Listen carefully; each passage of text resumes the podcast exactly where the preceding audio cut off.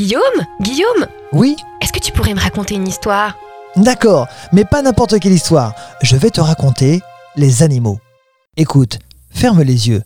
Imagine-toi dans ton jardin, tranquillement installé dans l'herbe. Tu observes les insectes, puis un perce-oreille fait son apparition. Pourquoi l'appelle-t-on ainsi? Il pourrait y avoir deux raisons à ce nom. La première serait du fait que leurs pinces ressembleraient aux pinces utilisées jadis pour percer les oreilles. La seconde, on le trouve souvent dans des cavités comme au cœur des fruits à noyaux. En outre, les quartiers de pêche sont appelés oreillons ou oreilles. Le nom de perce-oreille serait resté. Bref, perce-oreille ou pince-oreille n'est qu'un mythe. Donc, pas la peine de dormir avec des capuches ou des bonnets. Il n'y a aucun risque à avoir. Un nom qui lui permet de mieux s'entendre avec nous est forficule.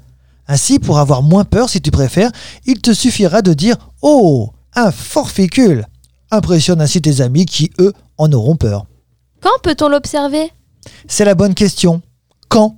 Eh bien, le pince-oreille, le perce-oreille, fuit la lumière du jour. Il va passer le plus clair de son temps dans des cavités, des crevasses, sous des écorces ou entre les pétales de fleurs comme les roses. La nuit, en revanche, il sort et part à la recherche de nourriture comme les pucerons. Mais s'il mange les pucerons, il vaut mieux le garder dans nos jardins? Avec ce mythe, il est vrai qu'on a tendance à ne pas faire attention à lui. Mais comme tu l'as dit, c'est un parfait allié pour les jardiniers, surtout dans les jardins de rosiers où il dévorera les pucerons nuisibles. Est-ce qu'il y a une différence entre la femelle et le mâle? Armé d'une loupe, tu sauras résoudre ce mystère sans problème. Il y a une petite différence qui se situe au niveau de ces cerques, qui sont les appendices qui font frissonner nos oreilles. La femelle les a presque droits, alors que le mâle les a incurvés. Mais il faut avoir de bons yeux. Se déplace-t-il qu'au sol ou sur le bois?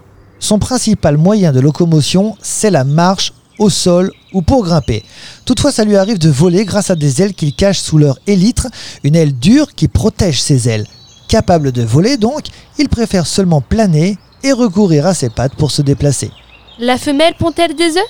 Effectivement, après l'accouplement qui s'effectue en été, la femelle pond des œufs. Aux premiers froids et gelés d'automne, c'est-à-dire vers octobre, les pince-oreilles ou perce-oreilles s'enfouissent dans le sol pour hiberner. La plupart des mâles meurent en hiver, alors que la femelle de l'année y survit. Un mois plus tard environ, celle-ci creuse une petite loge, s'y isole et pond quelques dizaines d'œufs blancs arrondis et translucides, une soixantaine au maximum. Vers la mi-mai, les œufs éclosent. La femelle s'occupe de ses larves avec un soin attentif jusqu'à la dernière des quatre mues que subissent les larves qui ressemblent aux adultes, mais en plus petits et sans ailes. Les jeunes adultes émergent généralement en juillet et ils demeurent actifs jusqu'au premier gel.